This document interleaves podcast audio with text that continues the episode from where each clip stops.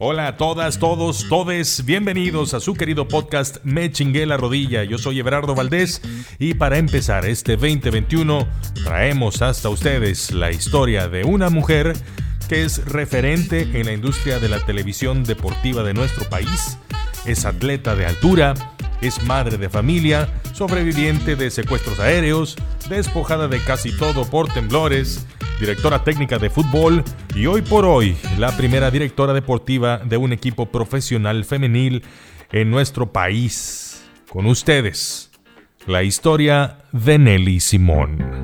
En la vida de cualquiera hay un momento en que algo pasa. O tal vez algo no pasa. Y a partir de ahí, nada es igual. Y tan fuerte es la huella que deja que ocasiona lo que seguramente has escuchado más de una vez. Es que, güey, yo la verdad era buenísimo. Ya estaba a nada de ser.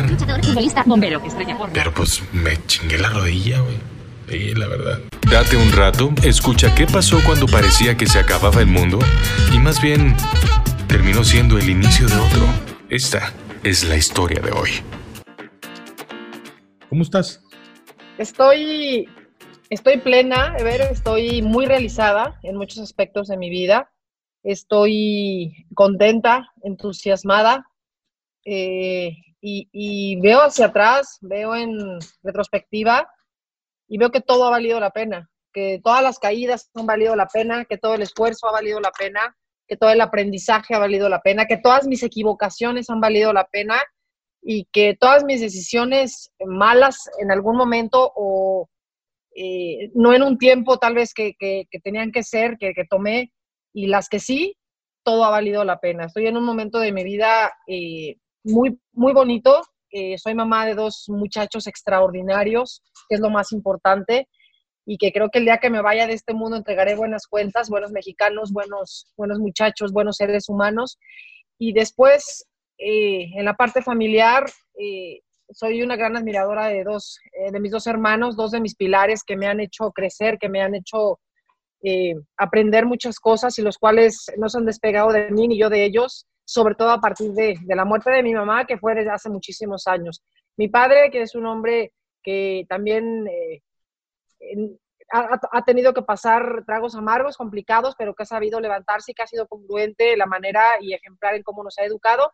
Y después en la parte laboral, creo que he cumplido y, te lo digo con toda la humildad de mi corazón, la mayor parte de mis metas. No me faltan y ojalá Dios me dé tiempo para, para cumplirlas, pero me siento afortunada y agradecida porque he cumplido la mayoría de mis, de mis metas. Entonces estoy plena, estoy contenta, satisfecha, pero todavía con mucho trabajo que hacer. Que lo, resumes muy bien, muy, muy fiel a tu estilo, porque te, te, da por obviar un montón de cosas.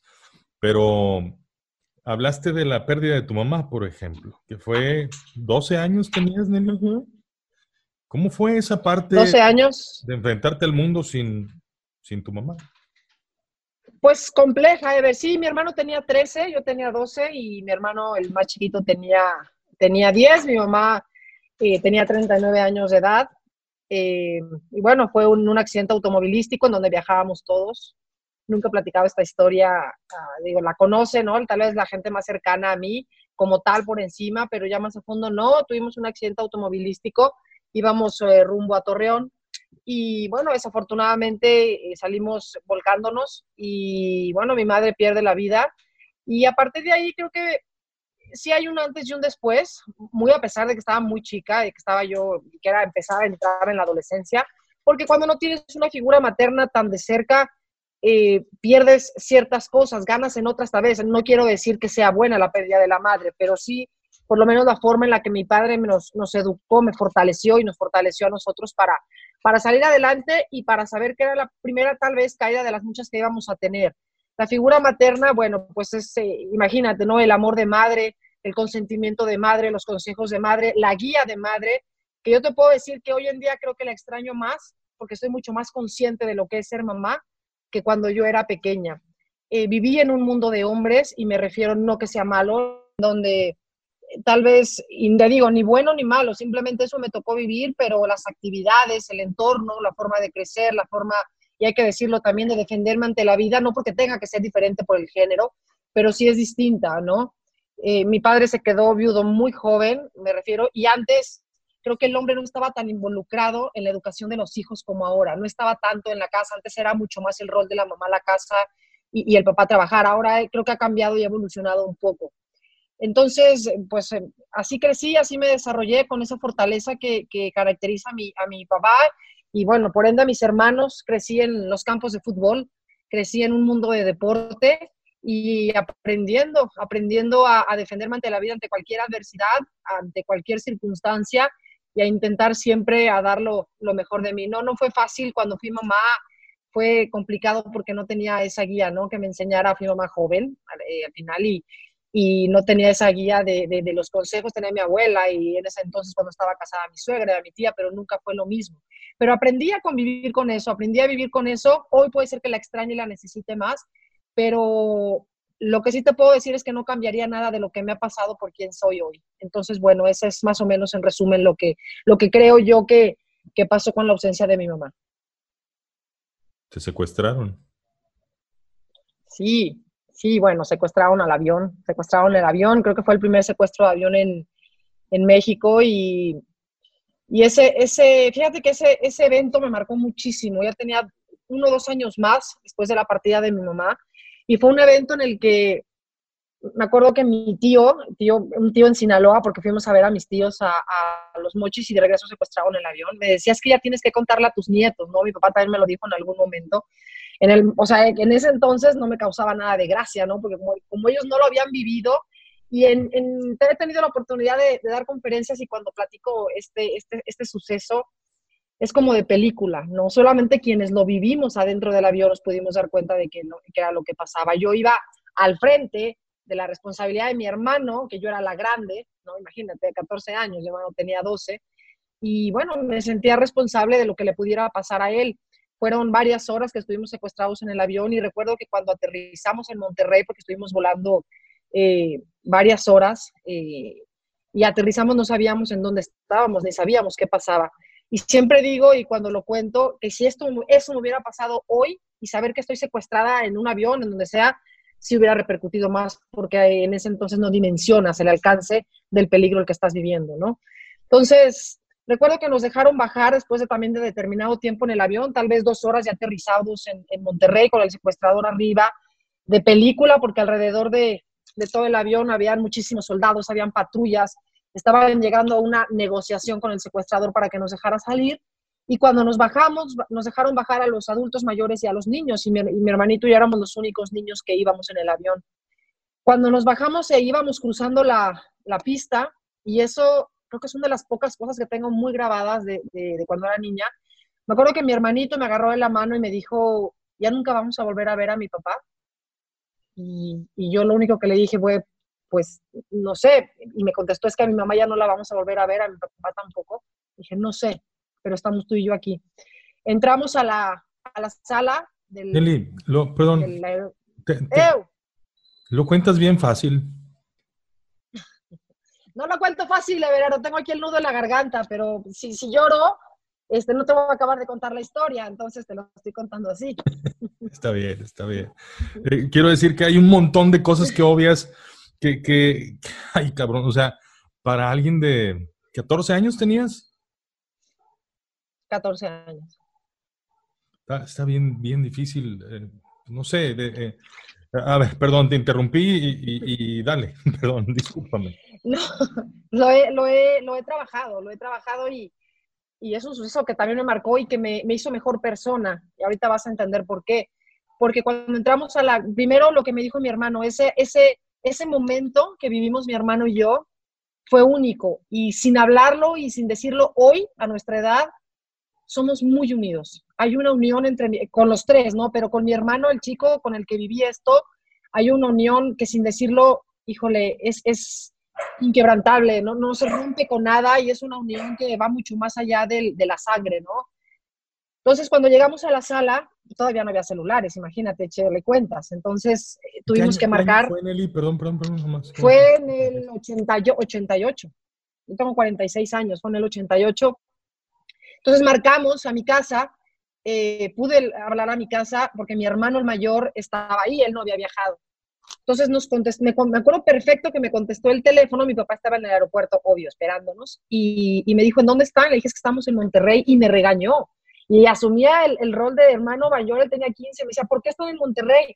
Decía, bueno, espérame, déjame contarte que secuestraron el avión. Y bueno, de ahí parte que mi papá, eh, por circunstancias, ya ese es otro tema, eh, desesperado y me imagino que uno de los peores momentos en su vida, saber que sus hijos estaban en un avión y que no sabía dónde estaba el avión logra comunicarse a la casa con un tío. El caso es que mi papá le sabe, se entera que, estamos secuestrados y bueno, ya tranquilos, sabiendo que estábamos bien, pasamos toda la noche en el aeropuerto y al siguiente día nos regresaron en el mismo avión. Me acuerdo que revisaron maleta por maleta porque el secuestrador había eh, amenazado con una bomba y tal. Nos regresaron en el mismo avión, cosa que no hubiera hecho hoy en día, por supuesto no me regresaba en el mismo avión, pero en ese entonces sí. Y aquí viene el, cambio de, de, cómo vi la vida, porque me acuerdo que nos bajaron a la sala donde mi papá y todos los eh, familiares estaban esperando. Y me, recuerdo unas escaleras largas en ese entonces, yo estaba muy chica y mi papá estaba arriba. Y recuerdo que subí corriendo cuando lo vimos y lo abracé ver y, creo que fue un momento en donde entendí de qué se trataba la vida. Entendí que, la familia siempre va a ser lo más importante, entendí que, la unión familiar siempre va a ser el lazo eh, más fuerte ¿no? Para estar en las buenas, para estar en las malas. Y fue un segundo suceso a los 14 años que me hizo madurar también y valorar la vida y de las cosas más sencillas, ¿no? Y, estar con mi familia. Y soy una mujer fuerte, me considero una mujer fuerte, soy una mujer dura también en algunos aspectos que a veces no es tan bueno, pero así me forjé, así crecí y, bueno, ese fue el arranque de mi historia con estos dos sucesos. Me voy a saltar un, rato en el tiempo porque creo que hace un montón de sentido.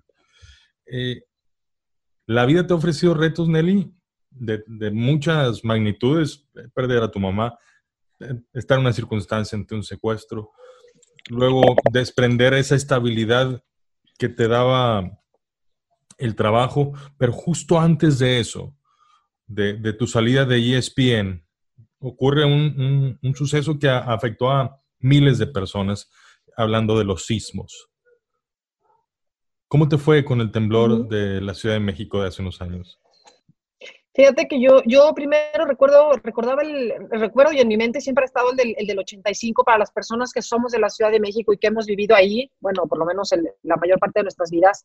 Sabemos lo que es un temblor. Más los yo estaba muy chica en el temblor del 85, pero recuerdo perfecto el desastre que fue. Me acuerdo que mi abuela y mi tía en la colonia Roma tuvieron que, que deshabitar su casa, me acuerdo de la tragedia, parecía zona de guerra, y aunque sean como, como flashazos y como vagos recuerdos, recuerdo la histeria de la gente, cómo quedó la ciudad destrozada, y eso te generaba y nos sigue generando, y ahora más, un temor que, que solamente los que lo vivimos podemos entender, ¿no? Lo que es un, desastre natural de este tipo. Eh, yo ya estaba divorciada cuando fue el temblor hace dos años y medio, más o menos, y recuerdo que ese martes, porque era martes, Primero, la señora que me ayuda a la limpieza o que me ayudaba en la limpieza nunca iba a los martes. Mi hija fue un año entre que salió de prepa y iba a entrar a la universidad y ese día se iba a quedar en mi casa. Y ese día tenía, le cambiaron una terapia, se fue a, su terapia, mi hijo estaba en la escuela y ese día yo estaba, yo descansaba en ESPN y entrenaba a la Universidad Intercontinental, entonces en la mañana no tenía programa y había decidido quedarme y después irme a la universidad. Y por ahí de las 11 de la mañana dije, no, mejor me voy al gimnasio y me voy a entrenar antes de irme a, a, la WIC. Todo lo decidí en un momentito. Cuando estaba en el, en el, gimnasio, que ya me estaba arreglando, de pronto sentí, y te lo describo y, te lo digo con palabras tal cual, sentí como si hubiera una erupción en el piso, como que brincamos y, y, y de repente empezó a temblar, ¿no? No magnifica se ver la intensidad porque estás tan, tan metido en el que tienes que salir en, el miedo, pero no te puedes mover, no, no podías irte de un lado a otro, tenías que detenerte de algún lado o de alguien para poder salir, salimos a la calle y en eso se corta pues, la mayoría de la comunicación, eh, WhatsApp, celulares, pero me entra la llamada de mi ex marido, el papá de mis hijos, y entre que lo escuchaba y no lo escuchaba, me decía, el edificio, yo le, ah, no, me decía, los niños, yo le decía, ¿qué tienen los niños? ¿Dónde están los niños? Yo le decía, uno está en la terapia, está en la escuela, ¿qué pasa? Pero se cortaba la comunicación y él no me oía y me decía, ¿dónde están los niños? Le decía, pues están, están bien, ¿qué pasó? Es que se está cayendo el edificio. Yo le decía, ¿qué edificio, amigo? ¿Dónde vives tú? Ahí ahí entré en shock, ahí entré en, en, en, como, como que hubo un antes, un después, como que no sabes cómo reaccionar, colgué y sí me acuerdo que me desvanecí, no me desvallé. Primero pensaba en mis hijos, en eso me entró el WhatsApp de mi hijo, me dijo, mamá, estoy en escuela, pero estoy bien.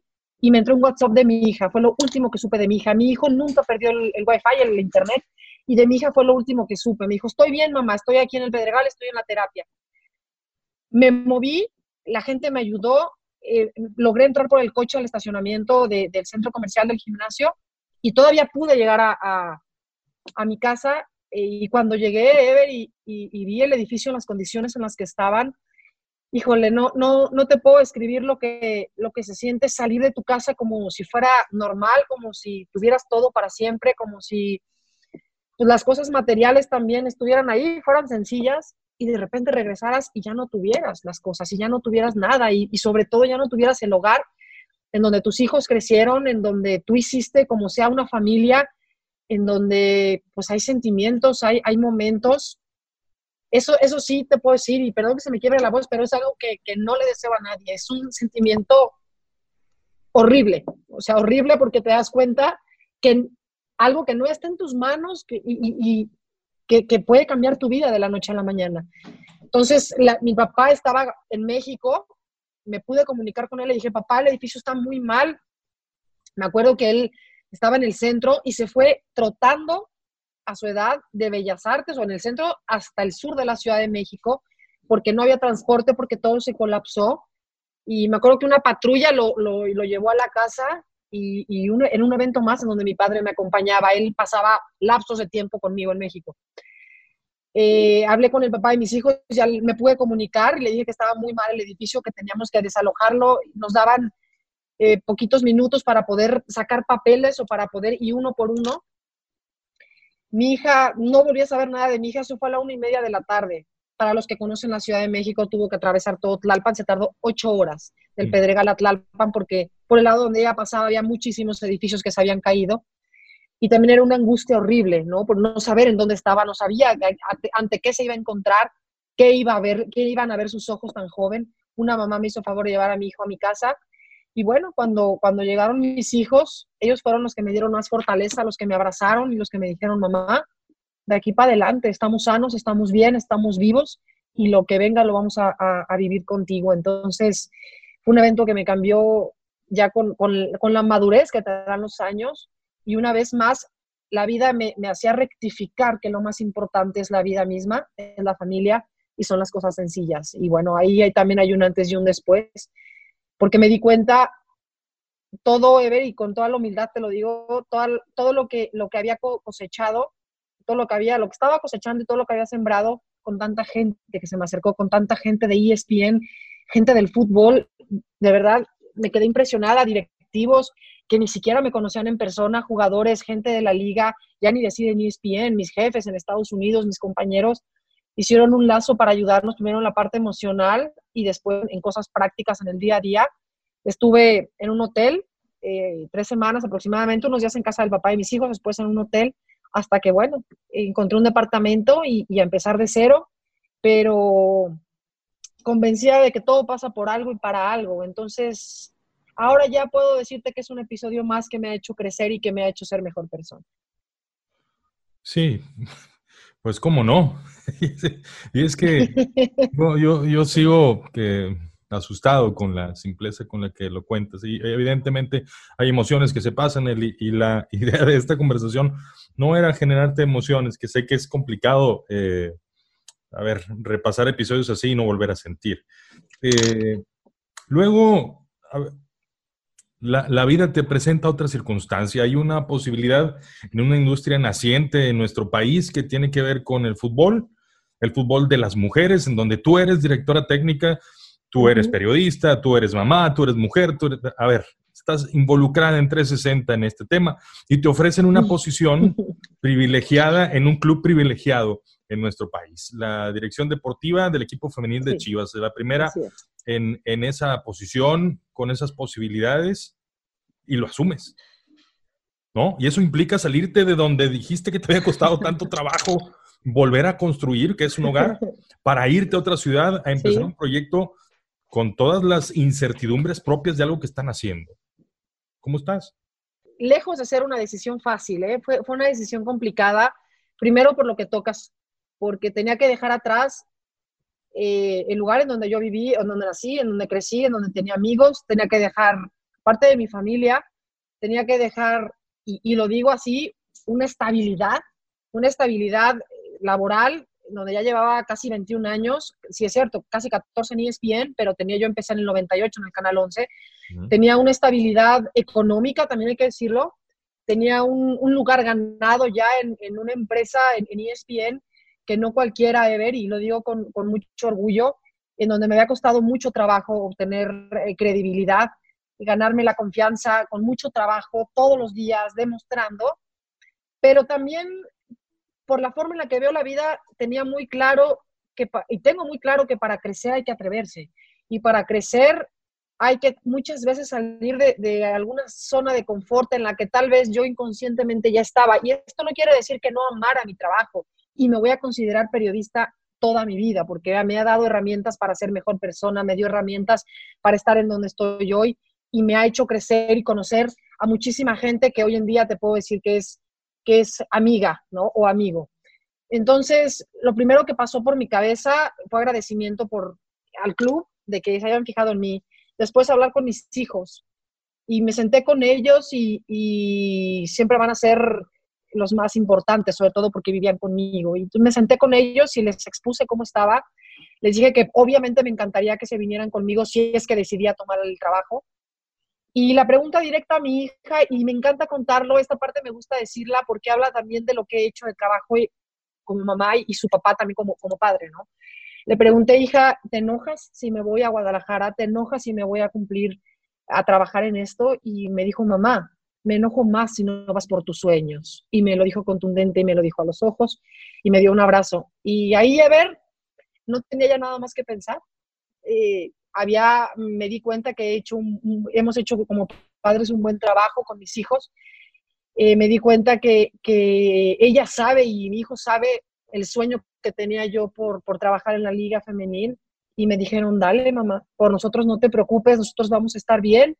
Eh, hablé con el papá de mis hijos, él me dijo, vete, es tu momento, no puedes desaprovechar esta oportunidad, me toca a mí y, bueno, ahora viven con él, están muy bien.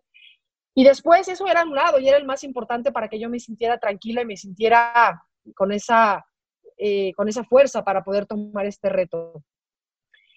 Después, en la parte laboral, bueno, un puesto que desconocía, un medio que desconocía de este lado, ¿no? Porque lo conoces ante el micrófono de cierta forma, pero ya estar dentro es muy, muy, muy diferente. Pasaba por mi mente, bueno, también es un puesto donde tienes que dar resultados y si no, y me voy a quedar sin trabajo y entonces, y la mente empieza y empieza a volar. Cuando también he aprendido mucho a, saber y a trabajar el hoy, ¿no? Es, bueno, ni siquiera has empezado, ya estás imaginándote que si no ganas te van a... Bueno, vengo a Guadalajara, me entrevisto con, con Amaury Vergara, y desde la primera plática que tuve con él me hizo eh, énfasis en, lo importante que era para él y para su padre el proyecto del fútbol femenil, lo importante que era el equipo femenil y la importancia de la mujer para ellos en, nuestra sociedad. Eso me hizo de momento y rápido eh, decir, quiero entrarle, es Chivas, después me empecé a involucrar con lo que era este club, porque por afuera es una cosa, por dentro es otra, y me atrapó Ever. Y eso fue en dos días, tres días me atrapó. Hablé con, con, con ESPN, no fue nada fácil, creo que me tardé 36 horas en pensar cómo le iba a decir yo a, a, mi jefe, a, Armando y a todos mis compañeros cuando habían, híjole, estado conmigo, es que si yo te dijera todo lo que me costó Ever estar ahí, decirles que me tenía que ir. Y me acuerdo de ese día, y además yo no me emocioné, porque me acuerdo que ese día que hay que tener mucho, muchos pantalones para hacerlo y les dije, pues me voy, me voy de la empresa, estoy muy agradecida, pero voy por este sueño, como que no lo podían creer, como que me decían, ¿cómo? O sea, no, y la primera mujer en esto, pero acabaron diciéndome, te lo mereces, has trabajado mucho por ello, lo vas a hacer muy bien y aquí tienes las puertas abiertas. Y después, bueno, cada pasillo, cada producción, fueron muchos años, mucho aprendizaje, muchos amigos, y en cada abrazo pues lloraba, porque me decían que me lo merecía según ellos, ¿no? Que lo iba a hacer muy bien, que, que me admiraban por, porque no es fácil, no es fácil tomar una decisión así, pero una vez que salí por la puerta de ESPN, dije, voy con todo, voy con todo, voy a hacer y voy a dejar toda mi capacidad, voy a trabajar con el corazón, con mucha honradez, con mucha humildad. Y le di gracias a Dios porque una vez más me demostraba que, que si luchas, que si trabajas y que si te preparas, las oportunidades te llegan, pero hay que tener paciencia y que no llegan cuando tú quieres. Sin embargo, yo con el corazón le había pedido a Dios que, que me, me diera ya un reto de ese tamaño. Entonces, bueno, empaqué, hablé con mis hijos, fue una semana difícil, me vine a Guadalajara y empecé a buscar casa y empecé a, enfrentarme a este reto de los medios ahora del otro lado. No a mucha gente le gustó, ya te imaginarás, en algún tiempo lo platicamos. Eh, mis hijos me decían, mamá, ¿por qué te, expresan de ti en redes sociales y si ni siquiera te conocen? Y me han preguntado mucho si eso afectó y, y Ever, no me afectó nada porque sé quién soy, porque yo sabía que con trabajo y con dedicación y con, y con la forma en la que yo sentía este proyecto, iban a, a, darse cuenta de lo que es para mí el fútbol y el fútbol femenil, ¿no? Y así fue, eh, hablando con medios, ahora de este lado. Eh, empecé a trabajar, empecé a hacer un diagnóstico, me presenté a las jugadoras a las cuales ya, a, muchas ya las conocía, porque tú sabes que desde el torneo de Copa estuve de hecho, en, Rayados me abrieron las puertas siempre y, tuve pláticas con, varios equipos. Rayados es un equipo al que le tengo mucho, mucho aprecio, mucho cariño, conozco muy bien a las chavas. Y bueno, me presenté a las jugadoras y, les conté de lo que quería hacer, de las ganas que tenía de trabajar con ellas, de ver por ellas, de verlas como mujeres felices. Y bueno, hoy estoy aquí, no ha sido fácil, ha sido un proceso que en el primer mes, dos meses, pues me costó trabajo otra vez una casa nueva y establecerme. Mi padre se vino conmigo, no he estado sola, él ha sido quien me ha apoyado también y que ha estado conmigo en, todo momento. Entonces, asumiendo este reto feliz, no tienes idea de lo, de lo que estoy aprendiendo, de lo realizada que estoy, dejando el alma entera por, por cada una de las chavas, por el proyecto, por la institución y por toda la gente que está confiando en mí. Y en medio de todo esto, Nelly, se viene una coyuntura que va a marcar el resto de la historia de la humanidad. Eh, por decirlo de la manera más simple posible, ¿no? Se presenta el COVID-19, se expande por todo el mundo, tú estás cumpliendo un sueño y otra vez, otra vez, la vida te vuelve a, plantear un reto, pero pues con la diferencia de que ahora pues es extensivo a todo el planeta, ¿no? Pero ¿Cómo estás? Con tantas veces que, te chingaste la rodilla en el pasado, ¿no? Con todo lo que hemos platicado en esta gracias. parece tu pretemporada para esto que estamos viviendo? ¿Cómo lo vives con tu gente lejos, además, Nelly? Con tus hijos en otro lado. Eso, ese, ese, creo que es el punto más complejo, ¿no? El, el tener a mis hijos, porque mucha gente me podrá decir, ya están grandes, tienen 17 y 20, sí, son mis hijos. Y, son mis hijos a los cuales yo quisiera abrazar todos los días, a los cuales yo quisiera hacerles de desayunar y, hacerles sentir que, estoy con ellos en todo momento. Y, pero también es una decisión que yo tomé y es una decisión que yo asumí. Y, ellos son duros, se ver, son duros conmigo, porque cuando les hablo y me suelto a llorar, me dicen, no, no es así, mamá. Tú tomaste la decisión y tú dijiste que ibas a traer el trofeo y nosotros queremos en ti. Y estás haciendo un gran trabajo y estamos sumamente orgullosos de ti y no para atrás ni un paso, ni un solo paso. Así es que llora, pero llora lo que tengas que llorar y para adelante. Con nosotros no. Es una decisión que tomamos y, y no queremos verte así, te queremos ver fuerte y, y estás para cosas grandes, ma. Entonces, cuando me dicen eso de ver, pues obviamente me, me fortalecen, ¿no? Y, y estar pasando por, por un momento así eh, creo, que, creo que es un mensaje muy fuerte para la humanidad. Debería, y digo debería porque no sé si, si se logre, si toda, la, si toda la gente pueda pasar, en donde tiene que haber un antes y un después de reflexión, un antes y un después como individuos, como sociedad y como humanidad.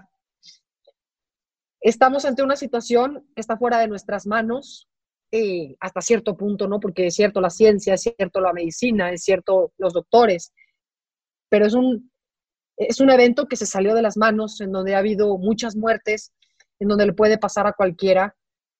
Y, sí creo que es un mensaje muy fuerte, muy fuerte. Tenemos que, que reflexionar en lo que valoramos en la vida, en valorar las cosas sencillas, en entender que no todo lo tenemos que tener, en que las cosas que se nos hacen normales, tener un techo, tener una casa, tener salud, porque este problema es de salud. Tener salud, el respirar, el aire, es, es porque tenemos que tenerlo y no es así. Estar con nosotros mismos también creo que es, es difícil, no cualquiera sabe estar con uno mismo porque encuentras cosas, porque te das cuenta de cosas, porque convives más con tu familia, porque hay que tener mucha tolerancia, hay que ser congruentes y son valores que hemos perdido. Entonces, creo que es, es, un momento dentro de todo lo malo, porque malo me refiero por la muerte de muchas personas, malo por eh, que muchas personas se quedaron sin trabajo, malo porque viene un golpe económico fuerte, y hablo de nuestro país a nivel mundial, es cierto, pero hablo, hablo de México en especial, que estamos parados, no podemos hacer de lo que más nos gusta, y creo que ojalá, ojalá la gente, aunque sea un mínimo porcentaje en el mundo, se cambie en lo que tenga que cambiar, reflexione en lo que tenga que reflexionar y sobre todo valore lo que tenga que valorar. Yo estoy bien, estoy tranquila, ya es, y, no es decir, ya estoy acostumbrada a que me chingue la rodilla, no es así, pero al final sé que es una etapa que va a pasar y que nos va a hacer mejores personas.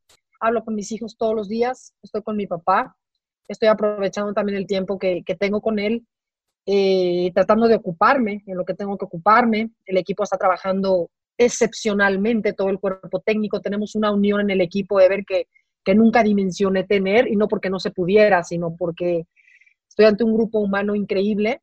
Entonces, bueno, estoy, estoy tranquila, ansiosa, con incertidumbre, un poco como todos, pero fortaleciéndome todos los días para ser mejor persona. Seguramente vas a, mantenerte en esa, en esa ruta, Nelly. Tienes toda una vida de, preparación para todo lo que se ha enfrentado a ti, eh, con, con episodios tremendamente determinantes que ya nos has compartido y pues yo no quisiera decirte otra cosa más que has sido muy generosa con esta conversación, con mi persona, no solamente en esta ocasión, sino toda la cantidad de veces que hemos podido compartir tiempo y pláticas que siempre son alumbradorísimas, ¿no? O sea, muchas gracias, de verdad, por eso. ¿Con qué te estarías este, llevando de, de esta plática, Nelly? Híjole, ver, nunca había eh, así como soy una mujer fuerte aparentemente o, dura o de carácter complicado, eh, nunca había compartido tan a fondo esto que me ha pasado, ¿no? Normalmente lo cuentas por encima, pero también entiendo que no son temas fáciles que cualquiera se anime a, rascarle un poquito. Entonces, pues me has hecho revivir, ¿no? Un, poco lo que, lo que ha sido mi vida. Eh, y, valorar, ¿no? Valorar nuevamente lo que, lo que tengo y te agradezco mucho, más allá de que me estés entrevistando, sabes que eres un amigo al que, al que aprecio, que respeto y al que admiro muchísimo. Y bueno, al final toda la gente que está cerca de mí es parte de lo poco mucho que, he podido hacer, del desarrollo que he tenido como persona, como mujer. Y me llevo eso, recordar eh, los, los, acontecimientos que marcaron mi vida, que nunca los había contado y, y mira que últimamente me han entrevistado mucho, pero muchas gracias por, por recordármelos, porque también es bueno recordar de dónde viene uno, recordar lo que le ha costado uno de trabajo y bueno, platicarlo con una persona como tú, inteligente, íntegra y trabajadora y buena persona, bueno, qué mejor que hacerlo con alguien como tú. Hombre, pues muchas gracias. muchas gracias por, los conceptos. Eh, te deseo todo el éxito del mundo. Gracias. Gracias a ti, Ever. Soy Nelly Simón y un martes cualquiera que salí de mi casa, eh, pensé que todo iba a ser normal y al regresar me di cuenta que, que, lo había perdido todo, pero que, y que no iba a poder salir adelante. Sin embargo, me chingué la rodilla y, y estoy aquí y estoy de pie.